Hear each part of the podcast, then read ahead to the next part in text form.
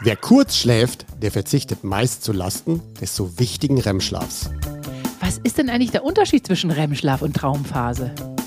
Gewöhnliche Träume zu merken, Albträume und Klarträume. Wir suchen den Nutzen und nach Verbindungen. Die Schlafversteher. Mehr Verständnis für guten Schlaf, leichtes Lernen und erfolgreiches Arbeiten. Von Michaela von Eichberger und Andreas Lange. Disclaimer. Dieser Podcast ersetzt bei gesundheitlichen Problemen keinen Besuch bei einem Arzt oder einer Ärztin. Hallo Michaela. Hallo Andreas. Wie geht's dir? Was macht eigentlich das Laufen? Du hast doch jetzt wieder angefangen nach der kurzen Erkältungsunterbrechung. Ja, also mir geht's erstmal super. Ich habe vor allen Dingen total toll geschlafen. Ich habe ja jetzt auch eine neueste Smartwatch, die alles perfekt aufzeichnet, die mir beim Laufen auch total toll hilft. Beim Laufen erkennt die sofort, dass ich auf einer Tatanbahn laufe, fragt mich, auf welcher Bahn ich laufe. Ich laufe am liebsten auf Bahn 2 und die Werte sind jetzt ganz toll. Beim Laufen ist jetzt dazu gekommen, dass ich meinen Puls endlich mal ein bisschen höher gezogen bekomme. Und ich schlafe jetzt auch total klasse mit der neuesten Smartwatch. Die nimmt ja auch jetzt auch endlich Schlafphasen auf. Und da äh, war ja erstmal dann mein Tiefschlaf sehr viel weniger. Und das wird jetzt langsam höher.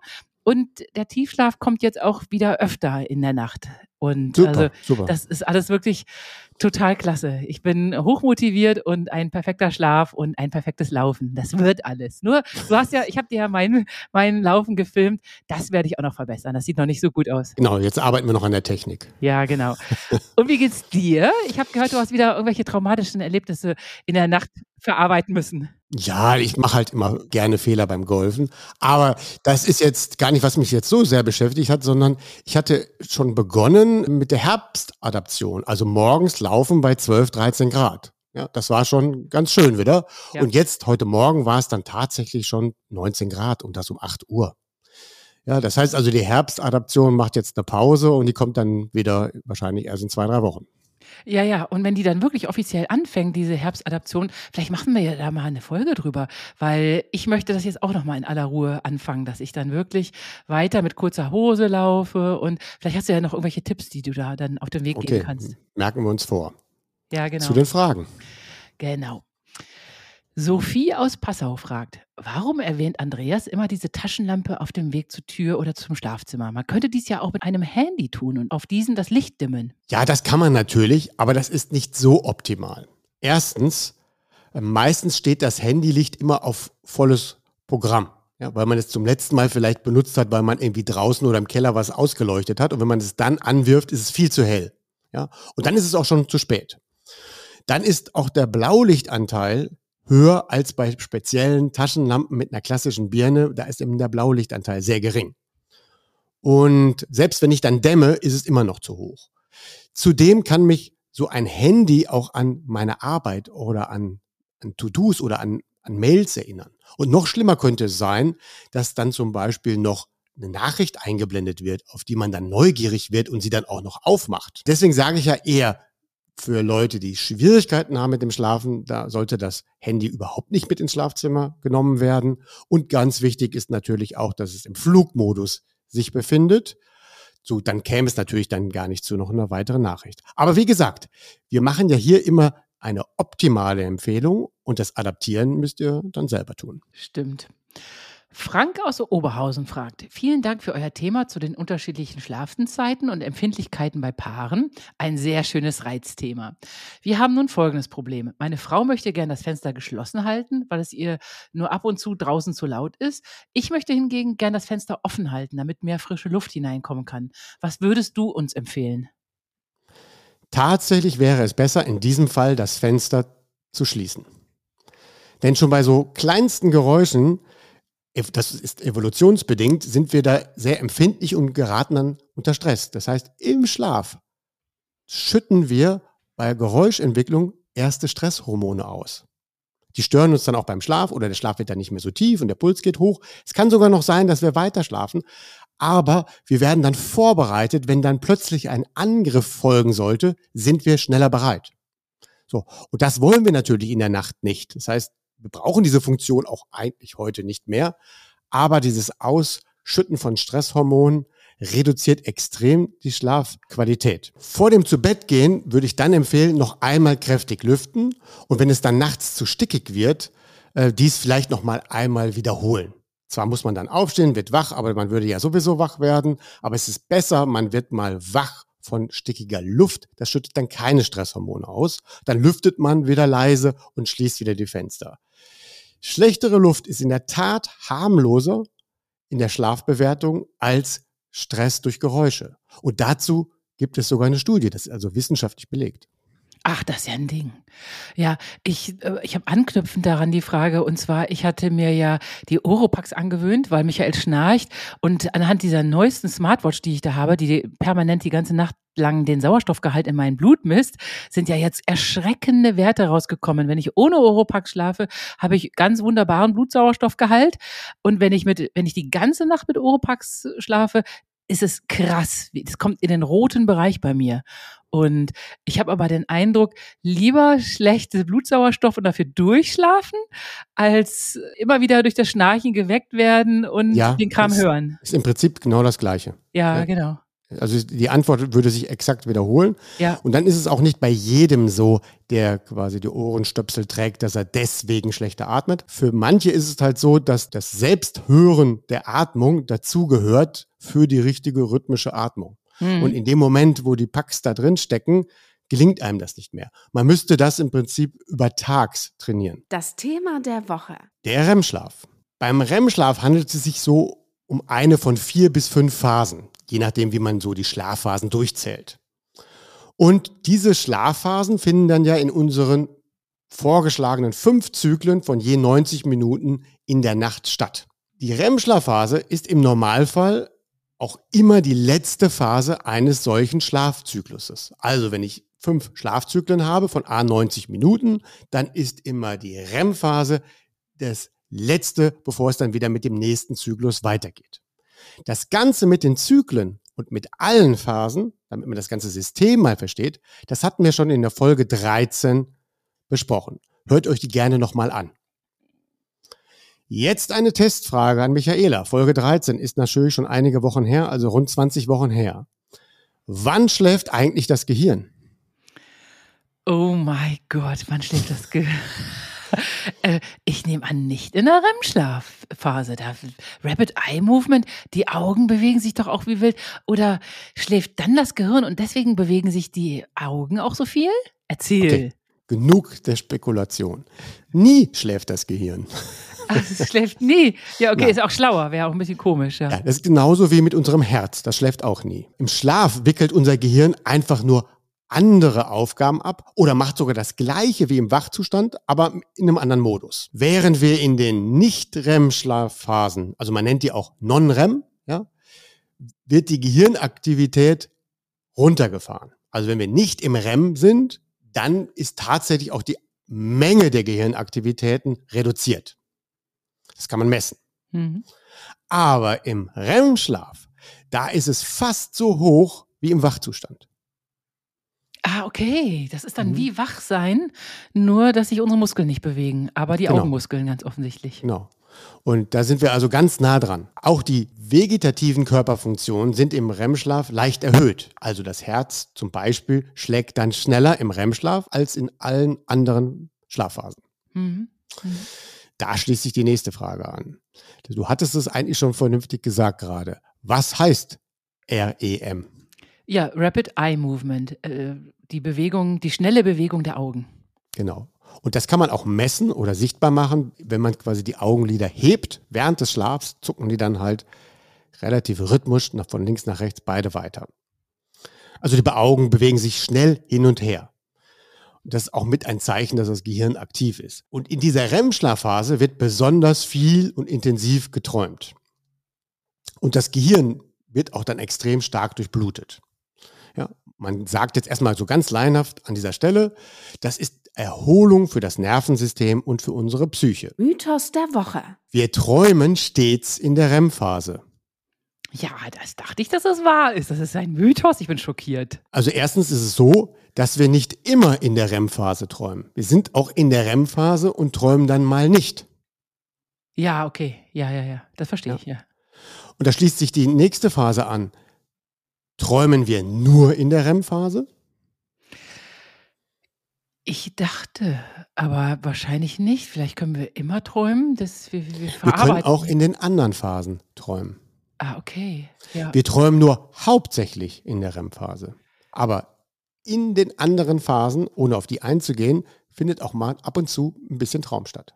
Mhm, mhm. Ja. Ja? Aus diesen Gründen ist die Bezeichnung REM-Phase richtig und Traumphase eigentlich auch, aber das beschreibt dann ja, wann ich dann träume. Und das kann ja in der REM-Phase sein oder auch außerhalb der REM-Phase. Und deswegen benutze ich dann lieber nicht den Begriff Phase, weil dann verwechselt man das. Weil wir im, beim Schlafen eben von diesen vier bis fünf Phasen sprechen, wie Tiefschlaf und REM-Schlaf. Und dann nennen wir das einfach Träumen. Oder wir befinden uns im Traum. Also, wir befinden uns in einem Traum. Das kann in der REM-Phase sein, das ist auch am häufigsten so. Es kann aber auch mal außerhalb stattfinden. Hm, verstehe. Und da ist es natürlich viel weniger. Wissenschaftlich bestätigt. Der Zweck des REM-Schlafs. Auch hier überprüfen wir eine Aussage. Wer weniger REM-Schlaf hat, der speichert auch weniger Gelerntes. Hm, das könnte aber vielleicht sogar gut hinkommen, dass man, wenn man ausgiebig träumt in der, im REM-Schlaf, dass man dann wirklich auch die Sachen besser abspeichert. Was meinst? Ja. Also so halb richtig könnte man das nehmen, wenn man nicht so Wortklauberei macht, wie ich das immer gerne tue. Und häufig wird an dieser Stelle sogar eine falsche Begründung benutzt. Wir überführen vom Kurzzeitgedächtnis auf das Langzeitgedächtnis und das würde dort stattfinden. Das stimmt aber nicht. Es geht eigentlich eher darum, dass das faktische Wissen im Tiefschlaf gespeichert wird und das ist dann vielleicht gelerntes, Mhm. ja, also das Faktenwissen, Vokabeln, das speichere ich im Tiefschlaf ab. Und das Verknüpfen von Wissen, und das wird eigentlich anders bezeichnet, das ist dann das Verknüpfen von Erfahrungen, von Erlebtem, das wird dann im REM-Schlaf geprägt. Also erst das Faktische im Tiefschlaf und später das Verknüpfen. Das Verknüpfen ist dann nicht unbedingt Speichern von Gelerntem, sondern das Verknüpfen funktioniert anders und auch das Erfahrungen ablegen funktioniert auch anders. Deswegen ist dieser Satz nicht so hundertprozentig richtig. Wer weniger REM-Schlaf hat, der speichert auch weniger Gelerntes. Es kann tatsächlich so sein, dass jemand, der nur kurz schläft oder nicht so lange schläft, dann hat er tatsächlich das Faktenwissen doch noch speichern können. Wenn er dann das mit einer Uhr kontrolliert, nach sechs Stunden stehe ich auf, hatte meine zwei Stunden Tiefschlaf, dann wird das Faktenwissen gespeichert sein. Mhm. Es hat nur der, der zweite Teil, der hat dann nicht funktioniert. Und es gibt doch so Menschen, die können unwahrscheinlich viele Fakten sich merken. Unwahrscheinlich. Die können sich auf, was weiß ich, sämtliche Programmierbefehle von einer neuen Programmiersprache in Sekundenschnelle alle abspeichern, können sie aber nicht anwenden. Haben die dann, liegt das vielleicht daran, dass sie dann ganz wenig, zu wenig REM-Schlaf haben, weil diese Verknüpfungen, die man ja machen muss, wenn man programmiert, die sind nicht, das können die nicht. Ja, das, also es kann ein Grund sein, kann aber auch an der Lerntechnik liegen. Ne? Das heißt, es bringt ja auch nichts, wenn man nur Faktenwissen lernt oder auswendig lernt, also Begriffe lernt, sondern man muss ja auch das Wissen immer anwenden. Genau. Und das führt dann ja dazu. Nur wenn ich das Wissen immer anwende, aber immer nur sechs Stunden schlafe, dann werde ich auch nicht viel davon behalten, wie ich es angewandt habe. Ah, okay, gut. Ja.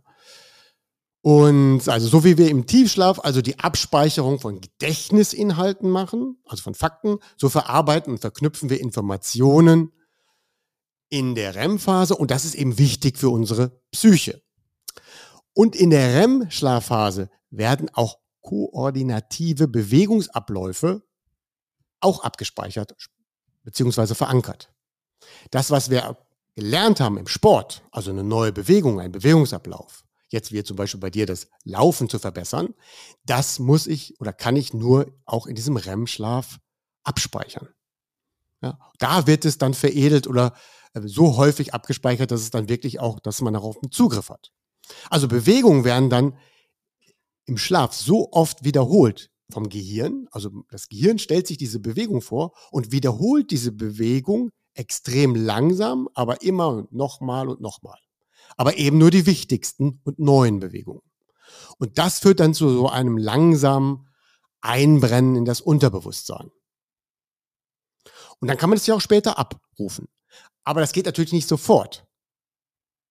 Ja, weil dieses Einbrennen wird dann in der Nacht, sagen wir mal, zehnmal wiederholt und dann muss ich es in der nächsten Nacht ja nochmal zehnmal wiederholen. Also ich übe einmal und es wird in der Nacht ständig wiederholt. Ich übe einmal, es wird in der Nacht wiederholt. Man hat das mal mit Ratten überprüft, die mussten ein Labyrinth lösen, wo es am Schluss natürlich irgendwo Futter gab. Das Labyrinth blieb aber immer gleich. Und diese Ratten hatten dann Sonnen am Kopf und man konnte genau sehen, welche Gehirnareale wie bei dem Lauf an und ausgingen. Ja. Und im Schlaf, also im REM-Schlaf, waren die gleichen Muster erkennbar. Nein.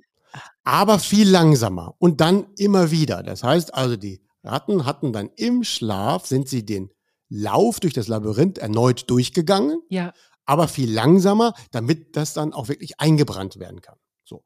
Und dieses Wiederholen ist dann nichts anderes als, als wenn ich es über Tag auch ein paar Mal geübt habe. Nur, dass das in der Nacht das Wiederholen noch viel wichtiger ist. Ja, boah, da, es, es erinnert mich an eine Sache, als ich das aller, allererste Mal 1988 ein Grafikdesign-Programm mir selber beigebracht hat und so begeistert davon war von meinem ersten Vektor-Grafik-Zeichenprogramm. Ich habe den ganzen Tag gezeichnet an diesem Programm, mega begeistert und habe die ganze Nacht weitergezeichnet. In, Im Schlaf. Ich hatte den Eindruck, dass ich acht Stunden im Bett liege, tief träume und die ganze Zeit zeichne an diesem neuen Programm. Und das Und- hast du sogar mitbekommen dann. Ja. Ja, das habe ich mitbekommen. Das war wirklich Genau. krass. Also das, da- das kann man mitbekommen, kann man auch nicht mitbekommen. Das Mitbekommen will wir dann Träumen nennen, aber wir träumen es trotzdem, kriegen es aber nur nicht immer mit. Mhm. Wann wir es mitbekommen, dazu gleich später oder in der nächsten Folge mehr. Okay. Aber es ist tatsächlich dann so. Es wird vom Gehirn einfach wiederholt. So. Man kann das sogar auch für den Sport sich zunutze machen, indem man am Tag etwas Neues lernt, das auch nochmal visualisiert und dann bestenfalls auch nochmal davon träumt, dann hat man es schneller gelernt. Aber das macht es dann aber auch so schwierig, etwas Bestehendes zu verändern. Also wenn ich mal irgendeinen Ablauf gelernt habe, wie ich laufe, wie ich Skifahre, wie ich einen Golfball schlage und möchte das verändern, dann geht das nicht, wenn ich das dann einmal ändere. Ja, ich muss das immer wieder auf dem neuen Weg machen und am besten gar nicht mehr auf dem alten Weg. Und man sagt, man braucht so 1000 Wiederholungen. Mhm. Ja, und diese 1000 Wiederholungen sind natürlich schneller abgearbeitet, wenn ich einen Teil davon visualisiere. Ich kann ja den Schlag zehnmal machen und könnte mich nachmittags hinsetzen und den auch noch 100 Mal visualisieren, dann auch noch 40 Mal träumen, dann bin ich schneller mit diesen 1000 Wiederholungen fertig. Ja? Ohne dass mein Körper dann durch ist, weil ich kann ja den Schlag oder äh, was anderes Koordinatives nicht tausendmal machen. Wenn jetzt ein Stabhochspringer seine Technik verändert, da kann er ja nicht tausend Sprünge machen. Das dauert ja ewig. Also er muss es visualisieren. Stimmt. So, und das hilft dann. Das, aber das spielt alles miteinander. Wir merken uns erstmal an dieser Stelle, dass wir im REM-Schlaf unser Bewegungssystem tunen und unsere Psyche auch, könnte man sagen, tunen oder erholen lassen. Je weniger REM-Schlaf, desto mental schlechter sind wir drauf. Die Psyche leidet, wir werden stressanfälliger und wir sind vor allen Dingen nicht kreativ. Je weniger wir schlafen, umso schlechter prägen wir uns auch neue Bewegungen ein. Sport braucht demzufolge mindestens acht Stunden Schlaf.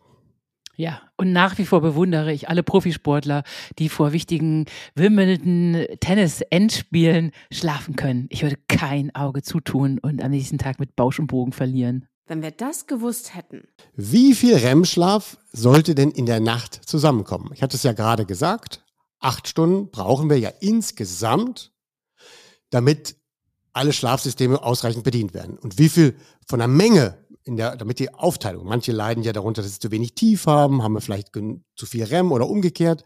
Also wie viel REM-Schlaf sollte denn so zusammenkommen?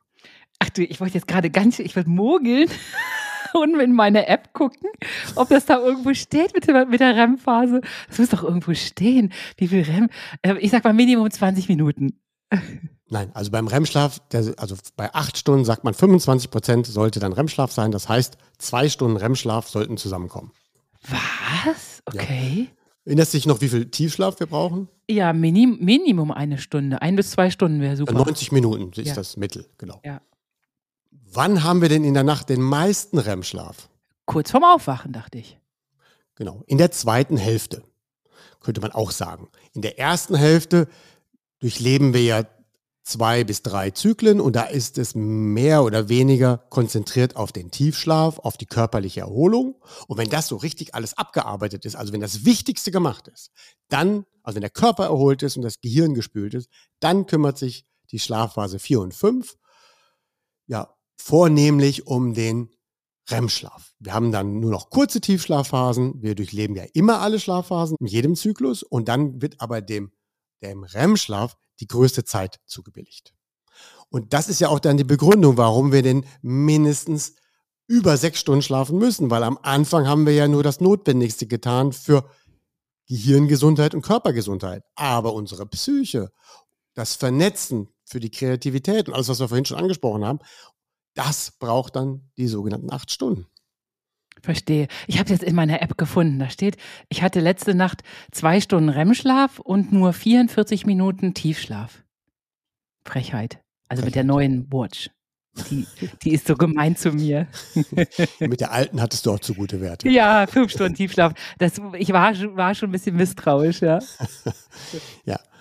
Also Kurzschläfer, also Kurzschläfer, damit meine ich Leute, die chronisch nur immer sechs Stunden schlafen. Sie können super einschlafen, die sechs Stunden schlafen sie auch durch, eine hervorragende Nacht und die fühlen sich dann auch morgens, wenn sie aufstehen, extrem gut. Aber das mentale Gerüst ist nicht so gut. Die sind dann weniger kreativ, sie haben in der Regel schlechte Laune und sind auch etwas stressiger. Und auf Dauer führt dieses zu kurze Schlafen irgendwann zu psychischen Problemen wohingegen psychische Probleme fast immer wiederum für kurzen Schlaf sorgen. Ja, das hatten wir schon mal angesprochen. Das ist aber ein anderer Kontext. Das beschäftigt alle. Schlafstörungen in Verbindung mit dem REM-Schlaf. Ich nenne jetzt mal nur zwei heute. Das eine ist der sogenannte Sofortträumer. Weil das Träumen merklich sofort beim Einschlafen schon einsetzt. Ja, also die Leute legen sich hin, und dann könnten die schwören, ich fange sofort an zu träumen. Das Erste, was man ihnen sagen muss, dein Tiefschlaf davor, der immer dem vorangestellt ist, den hast du wahrscheinlich nicht mitbekommen. Wir durchleben ja alle Phasen und am Schluss kommt dann ja erst der REM-Schlaf. Aber was dann sein kann, ist, dass dieser Tiefschlaf nur ganz kurz ist und dass du dann auch schon in den anderen Phasen auch schon angefangen hast zu träumen, vor allen Dingen im Leichtschlaf. Und dann bekommen wir das vielleicht auch sofort mit. Und wenn wir dann noch Pech haben, träumen wir sofort von etwas, was uns auch noch nervt oder stört. Oder man hat über etwas gegrübelt und man schläft ein und das Gegrübelte findet sich sofort beim Einschlafen schon in dem ersten Traum wieder. Da verwischen sich natürlich die Grenzen. Was ist noch Grübeln? Was war schon Schlaf? Kann ich das überhaupt wirklich auseinanderhalten? Aber wenn man mit den Menschen spricht, dann sagen sie, ich schlafe gut ein, aber ich werde sofort aufgehalten von irgendwelchen Träumen. Und wenn man dann mal das misst, stellen wir tatsächlich fest, es war praktisch kein Tiefschlaf vorhanden im ersten Zyklus. Und das ist dann eben ein Indiz, dass man sofort anfängt zu träumen. In diesen Fällen liegt in der Regel ein großer mentaler Ballast vor. Es gibt also bewusst bekannte Probleme, also Probleme, die man kennt, also nicht unterbewusste Probleme, sondern man weiß von den Problemen die sich dann auch sofort im Schlaf störend kundtun. Manche können dann erst gar nicht einschlafen. Aber es gibt Menschen, die können auch sofort einschlafen, weil sie einfach K.O. sind. Aber dann werden sie sofort wieder nicht wach, aber sie fangen sofort an zu träumen. Davon lassen sie sich dann doch wecken. Oder wir messen dann morgens eben keinen Tiefschlaf. Diese Übergänge sind wirklich fließend. Also hier muss man wirklich grübeln und träumen scharf auseinanderhalten. Und man kann auch schon davon sprechen, dass das so eine Art Mini-Klartraum ist. Das kommt ja noch später. Was hilft denn nun? Helfen kann man diesen Sofortträumern dabei, dass sie die auslösenden Faktoren und Lebensbedingungen wegarbeiten oder auflösen.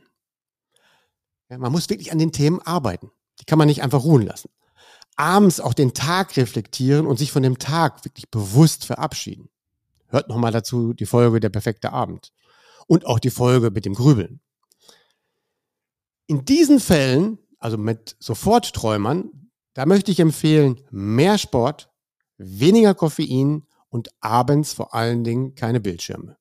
Diese drei Dinge sind fast ein Muss für Sofortträumer. Mhm. Gut, das waren die Tipps für den Sofortträumer. Kommen wir jetzt zu dem, dem mitten in der Nacht Grübelträumer.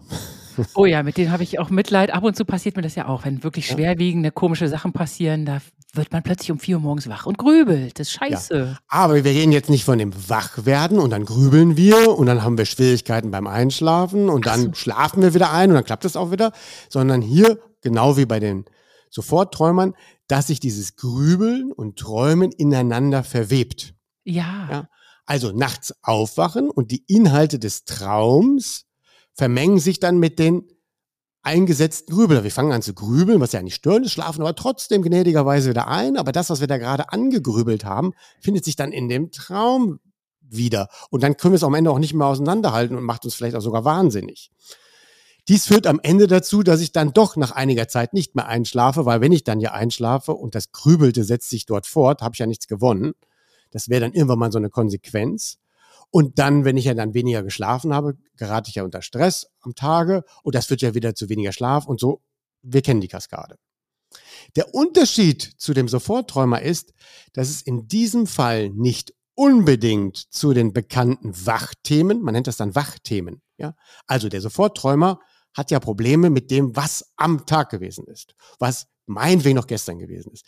Währenddessen Wer dann erst wach wird und anfängt zu grübeln, der grübelt meist nicht, kann er aber auch, zu den aktuellen Dingen des Tages, sondern der grübelt eher über so Grundsätzlichkeiten.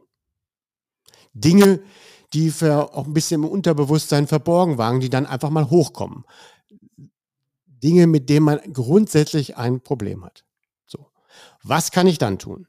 Gedämmtes Licht mit der Taschenlampe und aufschreiben, was da gerade hochkommt notieren, das Thema verabschieden und dann wieder weiter schlafen. Mhm. Es hilft dann manchmal nicht, einfach, ich komme nicht aus der Spirale raus. Wir können natürlich dann auch irgendwann mal zu zehn Minuten Podcast greifen, also man schmeißt dann was auf die Ohren, das lenkt einen dann ab. Aber wenn man dann wirklich mal daran will an diese Themen, dann muss man sich genau das aufschreiben, was da nervt. Man kann es dann auch verabschieden, dann braucht man vielleicht auch danach keinen Podcast. Und dieses Wachsein macht euch darüber keinen Kopf. Wenn ihr es gut verabschiedet bekommt, ist es super. Und, äh, und dann vor allen Dingen auch am Tage dieses Wiedereinschlafen üben. Das haben wir ja schon in der Folge zum Grübeln gelernt. Ja, das hilft dann auf jeden Fall. Aber notiert euch das und dann nehmt ihr das Thema am nächsten Tag und versucht es zu lösen. Das Problem beim Grübeln ist ja nur häufig, dass man ja eben immer an das Gleiche denkt, ohne es zu lösen. Und am Tag müssten wir es dann lösen. Man darf sich auf jeden Fall nicht in so einer Gedankenkreisel gefangen lassen nehmen. Was mir, also das wird, wirst du jetzt natürlich die Haare raufen, als ich letztens mitten in der Nacht äh, so Probleme im Schlaf wälzte und immer wieder davon wach wurde, habe ich das einer Freundin per SMS geschrieben und die hat mir dann immer so lustig, weil sie auch nicht schlafen konnte, darauf geantwortet, das immer unwahrscheinlich toll aufgefangen, eingeordnet und für mich lustig zurückgespielt, sodass ich dann richtig toll irgendwann eingeschlafen bin. Aber ich war es, habe es mir von der Seele geschrieben und es wurde gleich in der Nacht von einer äh, sehr psychologisch sehr, sehr äh, versierten Freundin gelöst. Das war so optimal. Hm. War ganz das toll. Schreiben hilft dann ja wirklich. Ja. Noch besser ist es ja, dass wenn man mit der Hand schreibt. Ja, ja, ja. Mit der Hand schreiben hat eine größere Wirkung, ohne jetzt darauf näher einzugehen, als wenn ich es in sein Handy tippe. Ja, ja, aber dadurch, dass mir geantwortet wurde, war das natürlich toll. Aber ansonsten gebe ich dir recht, auch wenn ich neue Vokabeln lerne im Arabischen, ich muss mir die immer aufschreiben mit der Hand, weil immer alles, was mit der Hand geschrieben wurde, das merke ich mir sofort. Mhm, weil das geht dann auch über das Bewegungsgedächtnis und das haben wir ja vorhin schon mal angesprochen. Ja, genau, ja. Hier machen wir nun für heute Schluss. Urlaubsbedingt war es notwendig vorzuproduzieren und so haben wir uns für einen Zweiteiler zu diesem Thema entschieden. In der nächsten Woche geht es dann weiter mit dem Schwerpunkt unsere Träume. Eine Produktion der VAL. Tonschnitt und unsere unermüdliche Gastgeberin Michaela von Eichberger.